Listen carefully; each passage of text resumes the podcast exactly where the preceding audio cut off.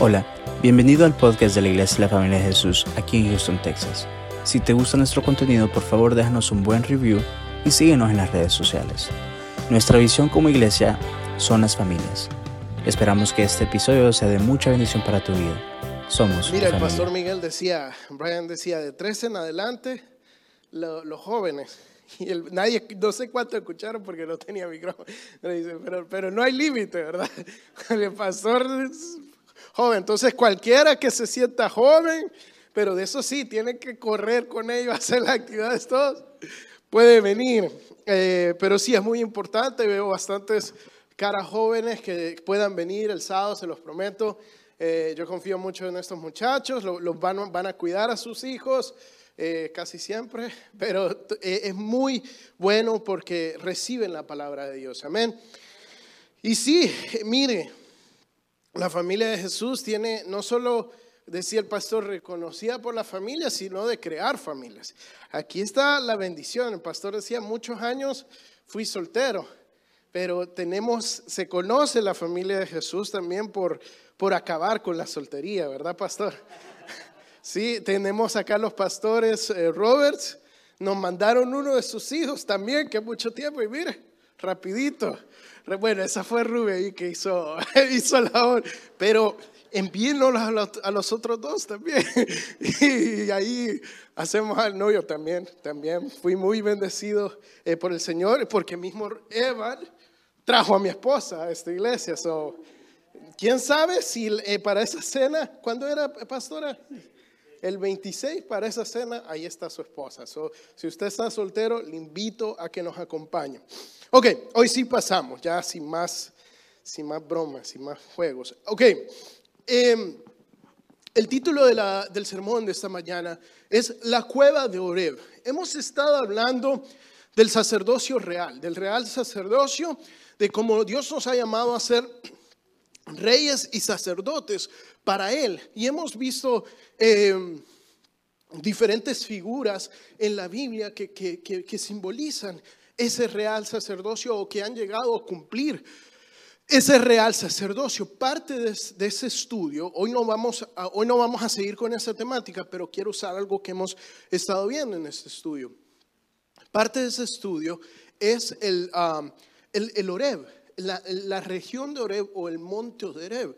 En muchos de, los casos que nosotros hemos visto, vemos cómo estas figuras sacerdotales subían al monte de Oreb a bendecir a Dios. Por ejemplo, eh, veíamos que, la- que el, que el- que el- jardín del Edén representaba la presencia de Dios y que después a través de la Biblia habían muchas circunstancias donde el Oreb, el monte de Dios, cuando subían, representaba que subían a la presencia de Dios. Melquisedec, cuando se junta con Abraham, se juntan en la región de Oreb. Después Abraham, cuando Dios lo llama a sacrificar a su hijo, él va al monte de Oreb. Él sube, Dios le dice, ve a la región de Oreb y para que sacrifiques a mi hijo. Después eh, Moisés, cuando es llamado en la zarza ardiendo, Dios lo llama en la región de Oreb. La zarza estaba en un monte de Oreb. Y después, cuando Moisés sale con el pueblo y va a recibir la ley, están en la región de Oreb, donde sube al monte de Sinaí. Este monte es muy simbólico. Y en esta mañana vamos a estudiar la cueva de Oreb. Vamos a estudiar lo que Dios hace en esta cueva. Vamos a ir a... a le invito a que abra su Biblia allí, a primera, primer libro de Reyes, capítulo 18, versículos 3 al 4. 18, 3 al 4, dice así. Y Acab llamó a Abdías, su mayordomo. Abdías era en gran manera temeroso de Jehová, porque cuando Jezabel destruía a los profetas de Jehová, Abdías tomó a cien profetas y los escondió de 50 en 50 en cuevas y los sustentó. Eso es 18 versículos eh, 3, 4, 3 al 4. So, Acab era un rey de Israel y era hasta este momento el peor rey que había tenido Israel. Dice la palabra, si usted lee un capítulo para atrás, eh, dice la palabra que Acab hizo peor, hizo las cosas peor de, todos los reyes que le precedieron de Israel. Acab viene y se casa con Jezabel, que era una, eh, era una mujer completamente, eh, no atea, pero completamente incircuncisa, completamente anatema a las cosas de Dios. Y le mete a Acab, el rey de Israel, que, que, que, empieza a meter baales, eh, dioses eh, falsos, baales, aceras, que eran dioses completamente promiscuos, completamente apartados a la presencia de Dios. Y Acab empieza a meter en su reino, el reino de Israel, al pueblo de Dios, una idolatría eh, que no tenía precedente. Entonces había subido tanto la maldad de Acab y tanto la maldad del pueblo de Israel que Dios levanta a Elías y le dice, tú vas ahora a dar una palabra de que no va a haber lluvia. Entonces Elías da la palabra y dice, eh, eh, vive Jehová en que en su presencia estoy, que no va a llover por muchos años. Y así sucede, deja de llover. Y cuando... Eh, Jezabel y Acab se dan cuenta que esta sequía, ya habían pasado varios años, se dan cuenta que esta sequía era por parte de, de, Elías, o sea que por parte de Jehová, ellos empiezan a perseguir a los profetas de Dios, de Jehová. Entonces es aquí donde nosotros caemos. Eh, ya pasaron tres años de sequía, estamos en medio de la sequía. Acab y Jezabel están cazando básicamente a todos los profetas. Eh, Elías está eh, refugiado en otra región, no de Israel, eh, completamente apartado de la situación. Y el Acab le dice a su siervo Abdías, le dice, ve y vamos a buscar a ver si hay algún enrollo, a ver si hay alguna vegetación que podamos comer. Y la palabra introduce esto como muy en paréntesis y nos dice, ok, eh, viene, viene contando el autor todas estas cosas malas que hacía Acab. Sin embargo, vemos la valentía de este hombre Abdías sirviendo a un rey completamente malvado, arriesgando su vida, que él había escondido a 100 profetas de Jehová. Dice que los había escondido en, en, 50, eh, los había separado en dos grupos de 50 en diferentes cuevas. Entonces vamos a saltar acá una parte, pero básicamente cuando Abdías anda buscando dónde hay agua, dónde hay una vegetación, se cruza con Elías, que Elías había recibido una palabra de Dios que fuera a Acab de vuelta. Entonces se cruza con Elías y, cuando Elías lo ve, le dice a Acab, ve a, Abdías, ve donde Acab y dile que necesito hablar con él que aquí estoy, porque andaban buscando a Elías. Elías era el hombre más buscado en ese, en ese, en ese momento. Imagínense usted a Bin Laden en su, en, su momento, a Saddam Hussein. Entonces cuando, cuando, cuando Abdías le dice eso, le dice, mi señor, ¿cómo le voy a decir eso?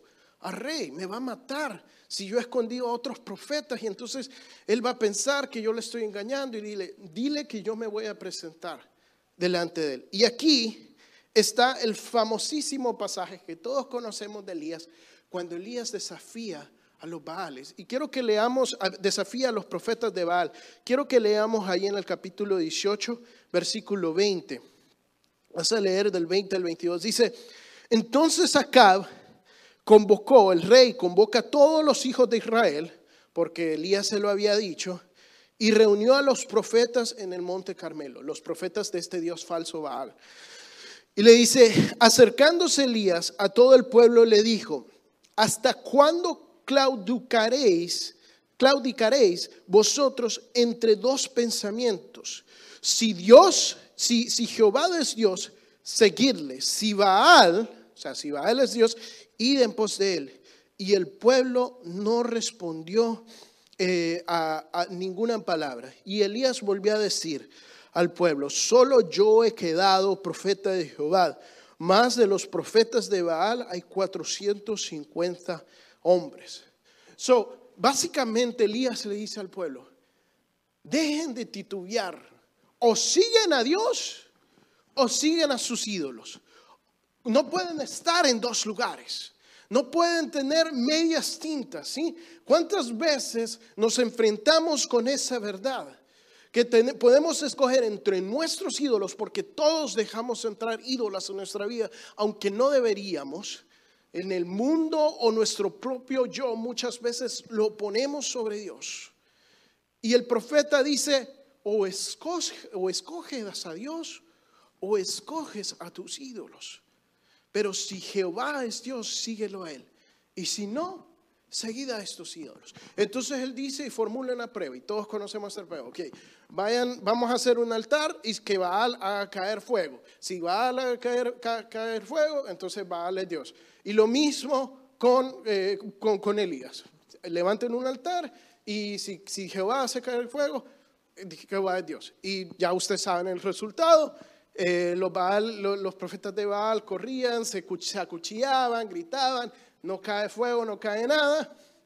Y eh, Elías manda echarle agua al altar, como quien dicen, para que vea que no voy a hacer trampa, y cae fuego. Él ora, cae fuego, consume hasta el agua que estaba en el altar, y cuando ven todo el pueblo esto, se arrepienten, se postran delante de Jehová y le dicen, agarren a todos los profetas y mataron, degollaron, o sea, le cortaron el, cuello a 450 profetas. Y usted diría, wow, qué violencia. Pero esto es simbolismo como no debemos de dejar nada de idolatría, nada del pecado que reine en nuestras vidas. ¿Sí? Nos parece extremo, pero así de extremo nos llama a Dios hacer con el pecado. Entonces, cuando todo esto sucede, viene Elías y le dice a su siervo, mira, ahora va a llover. Y le dice acá, ahora se acaba la sequía. ¿Por qué? Porque el pueblo ha decidido seguir a Dios. Cuando nosotros decidimos seguir a Dios, Dios abre los cielos de bendición sobre tu vida. Cuando tú por fin te decides a dejar al lado todos tus ídolos, a dejar el pecado, el Señor te puede bendecir. No solo llueve agua, sino también llueve fuego, fuego del Espíritu Santo sobre tu vida. Entonces vemos este gran milagro, esta gran escena que Dios ha hecho con la vida de Elías. Pero cuando Jezabel se da cuenta, y aquí es donde nos vamos a detener, cuando Jezabel se da cuenta de todo esto que ha sucedido, dice básicamente las mismas palabras que, que, Elías dice.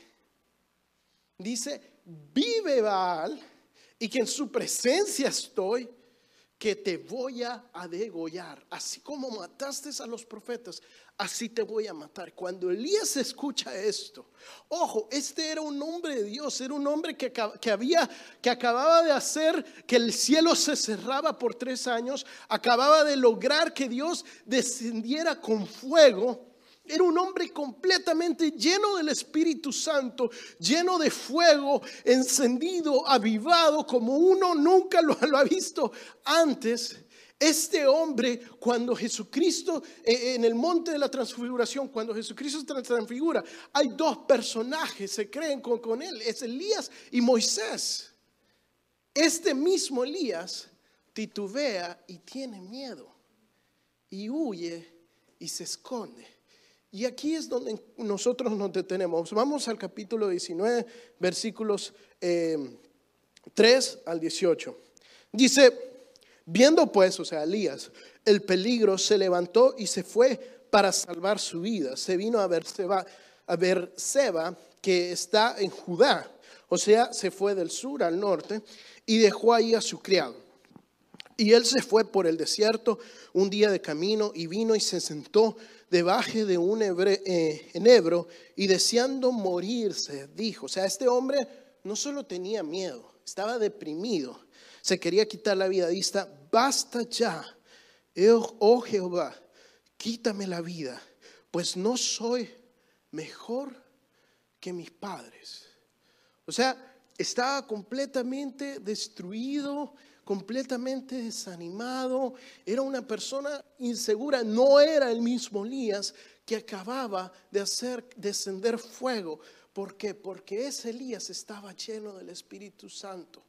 Pero cuando nosotros dejamos entrar la mentira del enemigo, que es lo que Elías había hecho, había, se, se había creído la mentira de Isabel, no podemos escuchar lo que el Espíritu Santo dice de nosotros. Él dice, soy peor que mis padres, quítame la vida. Echándose debajo del enebro, eh, se quedó dormido. Y aquí luego un ángel le tocó y le dijo, levántate y come. Mire, si yo estuviera deprimido, que no lo estoy, creo, eh, si yo estuviera deprimido y llega un ángel a hablarme, ya a mí se me acaba la depresión. ¿A quién no? O sea, es lo más lógico. Uno ve un ángel dice, wow, Dios tiene un propósito para mi vida, esto es maravilloso. Pero este hombre no. Dice entonces él miró, he aquí la cabecera, una torta cocida sobre ascuas y una vasija y, y comió y bebió y volvió a dormirse. Yo no sé si usted le ha tocado tratar con personas deprimidas. Yo he visto, he vivido con personas que tienen depresión y, si hay algo característico de la depresión es, la falta, el ánimo de hacer las cosas que antes hacía y, y esta gente solo quiere pasar dormida porque no, no tiene ganas de hacer nada. Entonces llega el ángel, le dice come y bebe, como que obligado, comiendo, y se volvió a dormir porque estaba deprimido y el ángel lo vuelve a tocar y le dice, no, levántate. Dice, volviendo el ángel de Jehová la segunda vez lo tocó diciendo, levántate y come, porque te espera largo camino. Se levantó pues y comió y bebió. Y fortalecido, ya después de dos comidas, una gran siesta, fortalecido con aquella comida, caminó 40 días y 40 noches hasta Oreb, hasta llegar al monte de Oreb, el monte de Dios. ¿Dónde es que llegó? Al monte de Oreb. ¿sí? Mire, hay algo muy curioso de todo esto, porque el semblante de Elías, se lo prometo que no cambia hasta el final. Elías come, duerme, vuelve a comer y dice que se fortalece, pero su estado de ánimo no cambia. Pero es interesante que la Biblia dice que una vez comido y fortalecido, caminó 40 días y 40 noches. Y la Biblia está tan enfocada en lo que había comido sin embargo, no menciona que come durante los 40 días y 40 noches. O sea que básicamente cuando este hombre llega al monte Oreb, a la presencia de Dios, este hombre estaba ayunando y orando. ¿Sabe que podemos ayunar y seguir desanimados? Parece ilógico, pero eso es lo que resulta. ¿Por qué? Porque no estamos escuchando la palabra que Dios tiene para tu vida. ¿Sí? Acabamos de terminar un ayuno y tú todavía, tal vez no te, ya pasó una semana y dices, bueno, es que en el ayuno era diferente y ahora como que me estoy volviendo a acostumbrar. Hermano, no te desanimes. No te desanimes porque Dios te quiere hablar. Dice, le pregunta, le habla Jehová, no el ángel, le dice, allí se metió, ¿en dónde? En una cueva. O sea, estaba en el Oreb y se mete a una cueva. O sea, llega a la presencia de Dios y en vez de disfrutar se esconde, donde pasó la noche y vino palabra de Jehová, el cual le dijo, ¿qué haces aquí, Elías? Y a Dios le dice, ¿qué estás haciendo aquí?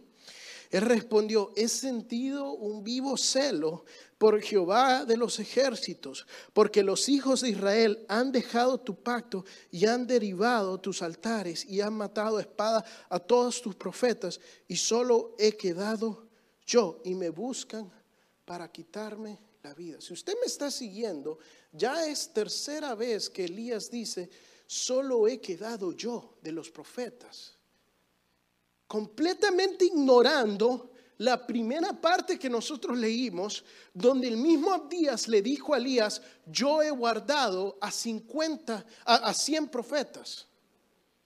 Él sabía que habían 100 profetas vivos también escondidos en una cueva. Pero él sigue insistiendo que él es el último de los profetas.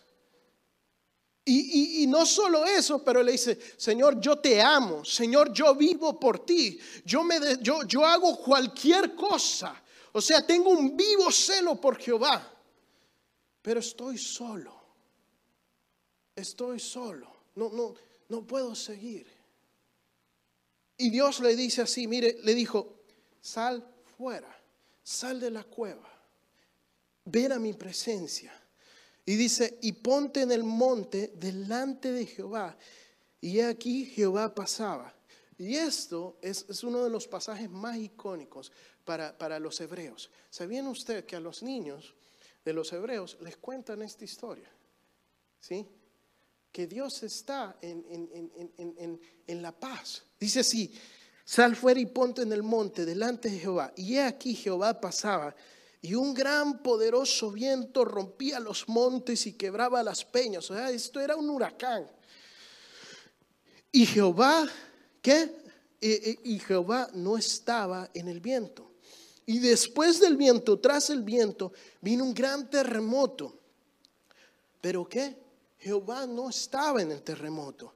Y tras el terremoto, un fuego o sea, e, e, e, era una tormenta eléctrica, estaba lloviendo fuego y tras el fuego, y Jehová no estaba en el fuego, y tras el fuego un silbo apacible y delicado. ¿Sí? Dice una suave quietud, sería la traducción más exacta. O sea, un Dios de Elías era un hombre que estaba acostumbrado a moverse en poder. Era un hombre que estaba acostumbrado a ver las señales y, milagros que Dios hacía. Era un hombre que estaba completamente lleno de Dios.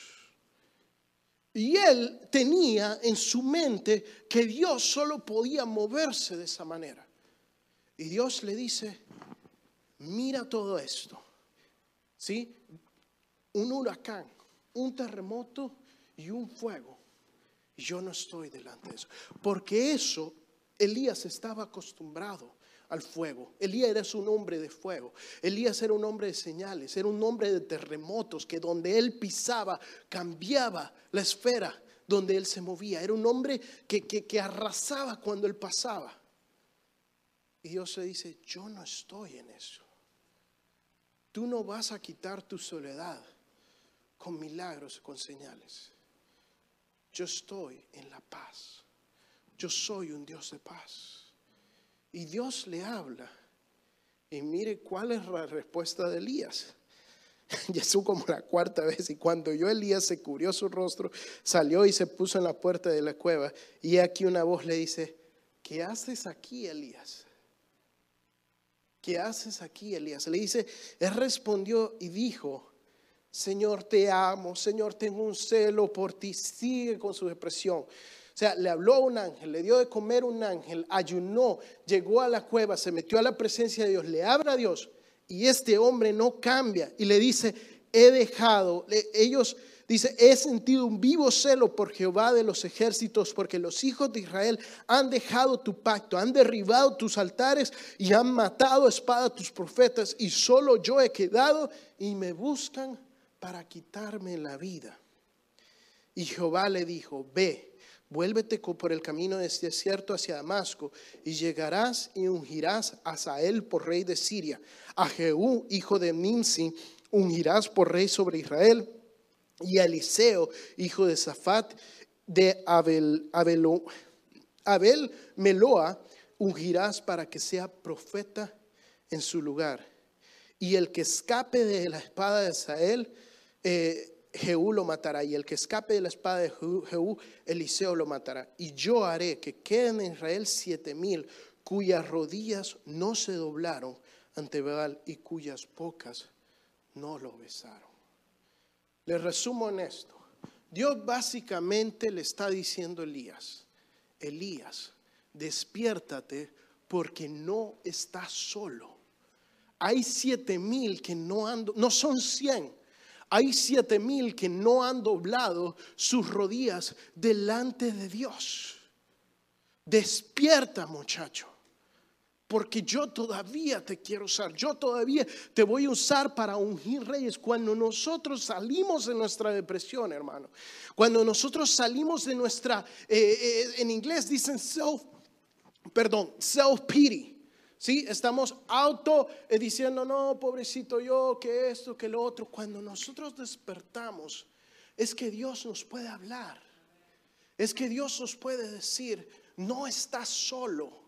No tienes por qué estar desanimado, no tienes por qué estar deprimido, porque hay una iglesia viva y eficaz luchando la palabra. Hay un remanente que todavía ha quedado y que todavía está predicando la palabra de Dios. No te escondas, sal fuera y busca mi presencia, busca mi paz.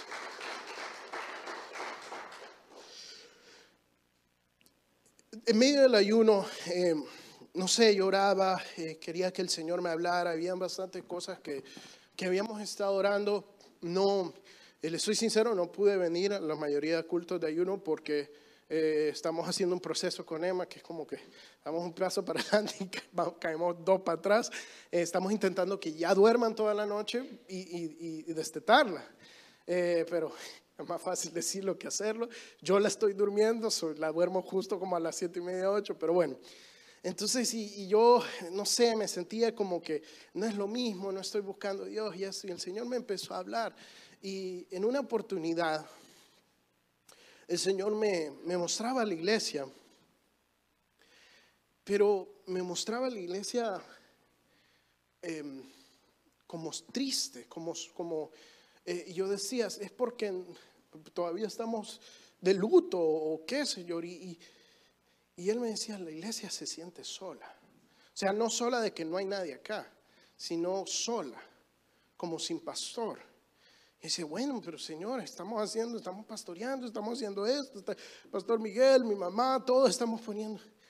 No, Y, él me, como que había este, este mover en mi corazón y como que, que, puedo hacer yo, tengo que intentar de, de esto y lo otro. Y eso quedó ahí, quedó, quedó esa incomodidad en mi corazón.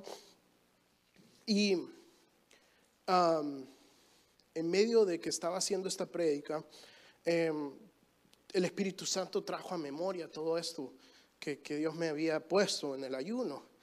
Y, y, entendí lo que estaba sucediendo. Justo antes de terminar el ayuno, eh, mi hermana, Mónica, me contaba un sueño. Y y yo le hice burla, Mónica siempre le hago burla por todo. Eh, es, lo que hacen los hermanos. Eh, porque yo, yo le digo que ella, no sé, se come una pizza y después se duerme y empieza a volar en los sueños. Pero eh, dentro de mí yo sé que es Dios hablando y, y así fue la situación. Mónica soñó que veía nuestra iglesia pero no era este edificio, era otro edificio, un edificio bastante grande. Em, no sé, 500 personas tal vez. Eh, como le digo, yo no, yo no fui el que comí la pizza y me dormí, tiene que hablar la Mónica. Eh, pero eh, parecía la iglesia era raro, según ella, porque era como que estaba, no estaba aquí como en Estados Unidos, porque no sé si, no sé si todas las, bueno, en algunas casas en Latinoamérica, en nuestros países, ve que aquí todo es como muy cerrado, insolación y están las ventanas tal vez, pero o sea, nada, es muy hermético, por lo mismo de la calefacción y el aire acondicionado. Eh, pero en, Latinoamérica las casas son abiertas, o sea, las ventanas, las ventanas se abren de verdad, eh, el techo como que está abierto, es con más que nada para protegerlo a uno de la lluvia y ya, eh, después todo la buena de Dios. Entonces en algunas casas hay como un jardín en medio, como hasta fuentes o, o como, como, como, no un jardín, jardín de donde van a jugar los niños, pero como de decoración. Entonces ella me, me decía eso, ¿tú sabes eso? Y yo, sí, sí. Bueno, em, en la iglesia de que ella veía, que parecía estar como en Latinoamérica, bueno, había un jardín en medio de la iglesia. O sea, en, medio de, de, de esta gran iglesia, justo en medio, como ahí donde está la cámara, había un gran jardín. Y en medio del jardín está una piedra. Le dice ella que la iglesia era súper, súper alta. Súper alta, muy, muy alta. Y la iglesia em, tenía una piedra en medio de, de este jardín, pero la piedra era bien alta, bien, bien alta, bien, bien alta que casi llegaba al techo de la iglesia. Entonces ella se acuerda que como que ella estaba y decía que está haciendo este jardín, esta gran piedra aquí en, medio de la, de la, iglesia y la gente habían como visitantes, todo el mundo iba a ver a la piedra. Entonces ella como que allí se corta como que, que un día y, y, después en otra ocasión en la misma iglesia, ella va a la, al mismo jardín y la piedra esta vez estaba cortada, rajada desde arriba hasta abajo, hasta la mitad. Y ella se preocupaba muchísimo, créanme, no sé qué tipo de pizza comió, pero ella se preocupaba muchísimo por, por, esta, por esta piedra y decía, no, Señor, ¿qué, ¿qué pasa? Que no sé qué. Y ahí como que se corta el día y va otro día. Entonces ella va, la, la siguiente vez va al jardín, pero esta vez en el jardín había de la piedra, habían hecho una estatua, una estatua muy, muy grande que parecía, era como un soldado romano con, con, alas de ángel. Eh, entonces ella como que súper extrañada, pensaba que era como un querubín, algo así, y decía, pero ¿qué, qué onda? O sea, ¿qué es esto? ¿Qué está pasando? Eh, y, como que no entendía por qué habían hecho, ella decía, una figura, es una imagen en la iglesia, eso no puede ser. Entonces, bueno, e, este jardín, dice ella que es como un jardín de oración, entonces ella se pone a orar y en eso llegan gente que no eran de la iglesia, eran como invitados o, gente nueva. Y esta gente cuando entraba y, miraba la estatua, se postraba y adoraba. Adoraba la estatua. Eh, y entonces ella súper enojada, como que se para y, dice, y los empieza a parar. Y dice, no, no, no, a la estatua no se adora. Aquí se adora a Dios. Entonces la gente se asustaba.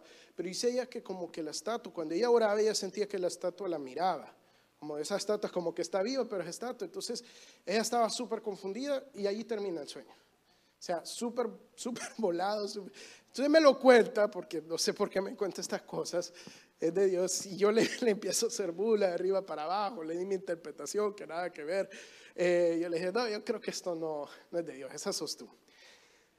Después hablando con otra persona, le digo, mira, me contó esto, pero más que nada por hacerle bula a Mónica. Y, y esa persona me dio, me dio una palabra y era una palabra muy fuerte.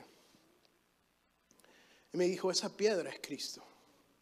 Ese es, ese es, es el fundamento de la iglesia. Y esa, ese fundamento lo puso tu papá. Cuando, cuando tu papá murió, la piedra se rompió. Y corren el peligro de hacer una estatua de tu papá en vez de la piedra de Cristo. Tengan cuidado, mío. Es, mi padre. Yo lo amo y siempre me voy a recordar de él. Pero hermanos, él no es el fundamento de esta iglesia. Él puso Dios le dio la tarea de poner el fundamento de la iglesia, pero no nos podemos confundir. Él nos ha dejado, gracias a Dios, Él lo ocupó para dejarnos un gran legado. Pero si, si Dios nos removió a Él, no estamos solos porque Cristo es la piedra y el fundamento que jamás, jamás será removido siempre y cuando nosotros lo tengamos en claro. Podemos seguir como Elías, podemos estar cerca de la presencia de Dios en su monte, pero escondidos en una cueva. Y diciendo, no, pero es que es que con todo lo que está pasando ahorita no se puede, que COVID, que esto, y Dios te está diciendo, iglesia, levántate y sal fuera de la cueva no tengas miedo, empieza a predicar, empieza a caminar sobre el fundamento que es Cristo. Dios usó a su Elías, Dios usó esta figura y Dios se movió a través de mi Padre con fuego, se movió con señales. Pero Dios está empezando una nueva etapa. Es una temporada de Eliseos. Es una temporada donde empezamos a caminar y a destruir, según lo que dice aquí la palabra, a destruir todo el pecado. Y dice, no importa si, si, si, si Hazael no los mata, los va a matar el otro. Y si no los mata, si no destruye el pecado, también Eliseo. Porque no caminan sobre un hombre, caminan sobre Dios. Camina cuando la gente entre, va a encontrar a Cristo, se va a enfocar a Cristo. Lo central y lo principal en la familia de Jesús va a ser la familia de Jesús, no la familia de Roberto Quijano. Tenemos que construir en el cimiento que fue puesto. Tenemos que honrar, pero una cosa es honrar y otra es adorar.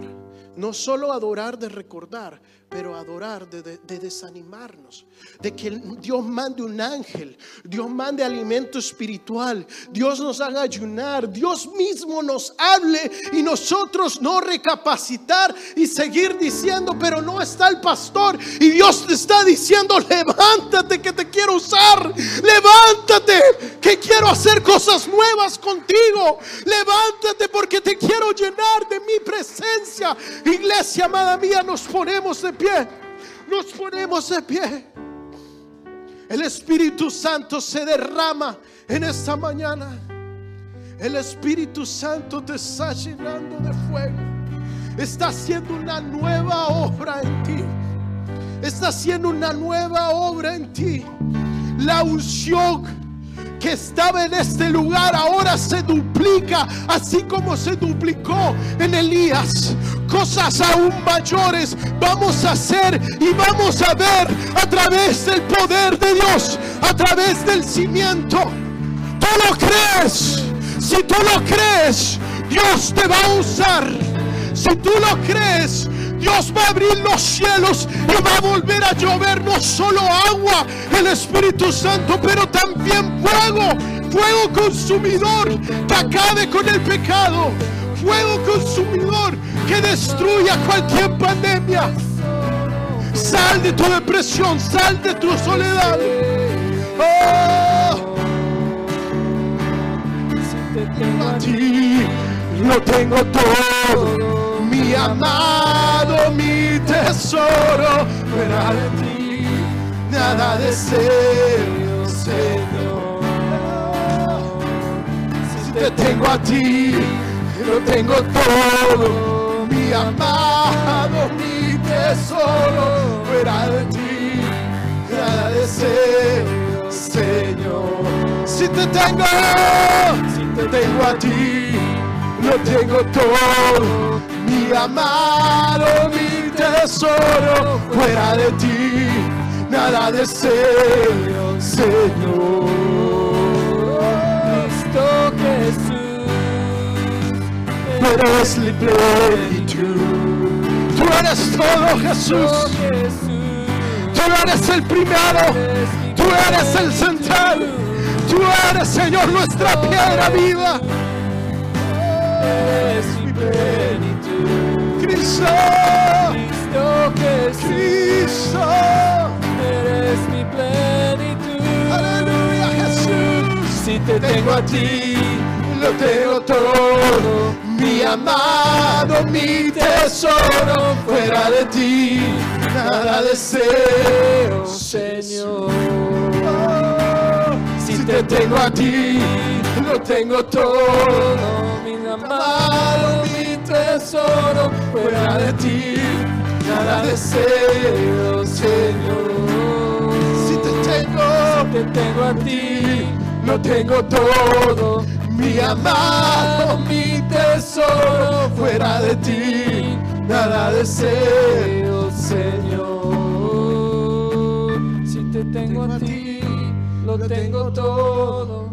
Mi amado, mi tesoro, fuera de ti Nada deseo, Señor. Nada, Jesús, nada. Señor, si te tenemos a ti, Señor.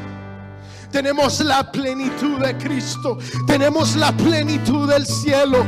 No hay nada que nos haga falta. No hay nada que no podamos hacer, Señor.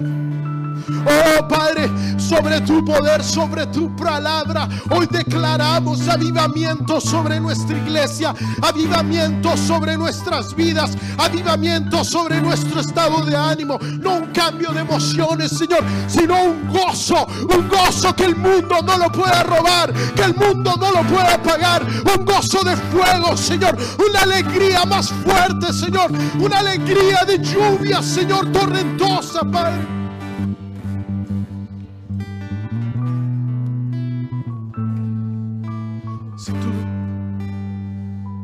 Tú has hecho como Elías y te has creído la mentira de Satanás,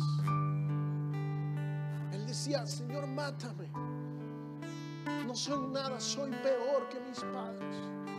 Y tú te estás creyendo esa mentira, estás diciendo, mi padre era un alcohólico que le pegaba a mi madre, ¿qué voy a hacer yo? Mi padre y mi madre me abandonaron, me dejaron solo en mi país y se vinieron acá. Mi padre nunca le importó ni lo conozco. Y tú te estás creyendo esa mentira de Satanás. Que eso determina el propósito de Dios para tu vida. Te estoy te digo hoy, sal de esa mentira, sal de esa cueva. Porque Dios quiere llenarte a ti. Dios quiere usarte y hacer cosas que nunca se han visto. Dios tiene un propósito especial para tu vida. Y Dios te está hablando en esta mañana. Tú sabes quién eres. Y tú sabes que tienes que levantarte y seguir a Cristo. Señor, yo oro, Padre, para que tú quites todo espíritu de aislamiento, Señor, todo espíritu de soledad y depresión en el nombre de mi Señor Jesucristo. Se va, Jesús, en el nombre tuyo, Señor. Echamos fuera, Señor, al enemigo que ha intentado traer ataduras, Señor Jesús. Lo levantamos, Señor, y degollamos al enemigo, Señor, y todas las mentiras que ha levantado en contra de su pueblo, Señor Jesús. Padre, nos paramos en ti, Señor, nos paramos en el cimiento que es Cristo, Señor Jesús. Y te glorificamos a ti, Jesús. En medio del silbo apacible, en medio de la suavidad. Señor, lo declaramos. Dilo con tu corazón, no con tu boca. Cristo Jesús, Eres mi plenitud, con tu corazón. Cristo Jesús.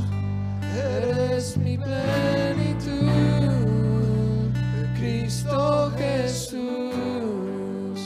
Eres mi Que plenitud. se escuche tu voz, iglesia, en el silbo apacible. Cristo Jesús,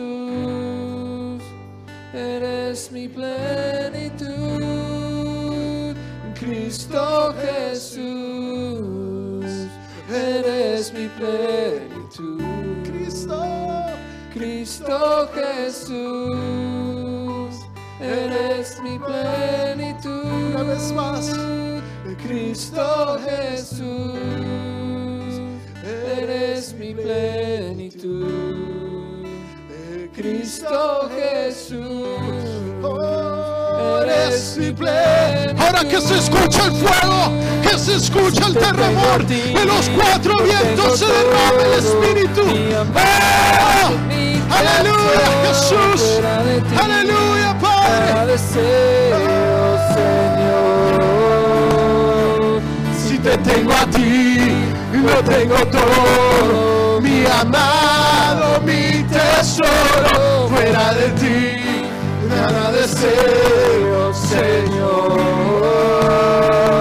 Si te tengo a ti, lo tengo todo. Mi amado, mi tesoro, fuera de ti, nada deseo, Señor. Si te tengo, si te tengo a ti, lo tengo todo. Mi amado, mi tesoro, fuera de ti, nada deseo, Señor.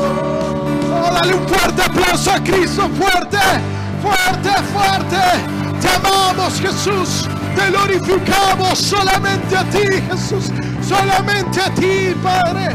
Oh, aleluya, aleluya, aleluya, Padre. Te bendecimos, Jesús. Te bendecimos. Hermanos, yo estoy creyendo que, y yo sé que lo digo mucho, y no me voy a cansar de decirlo, pero yo estoy creyendo que como iglesia estamos viviendo una nueva etapa. Y va a venir mucha gente nueva. Y tenemos que mostrarle a Cristo, no a un hombre, sino a Cristo. Que cuando ellos vengan, vengan y vean a Cristo y se asombren. Y digan, esta iglesia es diferente porque no se centra en lo que está en el altar, sino en lo que está en medio, que es una gran piedra que se llama Cristo. Yo te invito que juntos seamos esas piedras vivas, linaje escogido, real sacerdocio, el cual Dios nos está llamando a hacer. Y eso no empieza el domingo, eso empieza el lunes, el martes, el jueves, el viernes, el sábado y el domingo en tu casa, en tu hogar. Que Cristo sea el centro. Amén. Dios, Dios los bendiga, hermanos. Padre, gracias, Señor por cada hermano, Señor, que tú seas edificando sus vidas, que tú seas edificando sus familias, Señor. Yo bendigo, Señor, a cada uno aquí presente, a cada familia. Pido trabajo, Señor, pido paz, Señor, pido amor en sus hogares, Señor Jesús. Gracias y sobre todo que Cristo esté del medio, Jesús. Gracias, Señor Jesús. La familia de Jesús dice, amén. Sean bendecidos, hermanos.